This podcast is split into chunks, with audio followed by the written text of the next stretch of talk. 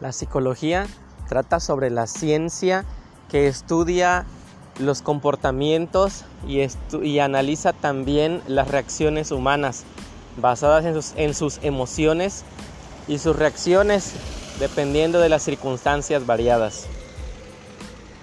La etimología de psicología trata sobre el estudio de la psique o del alma. Psique es alma, logos, estudio o tratado.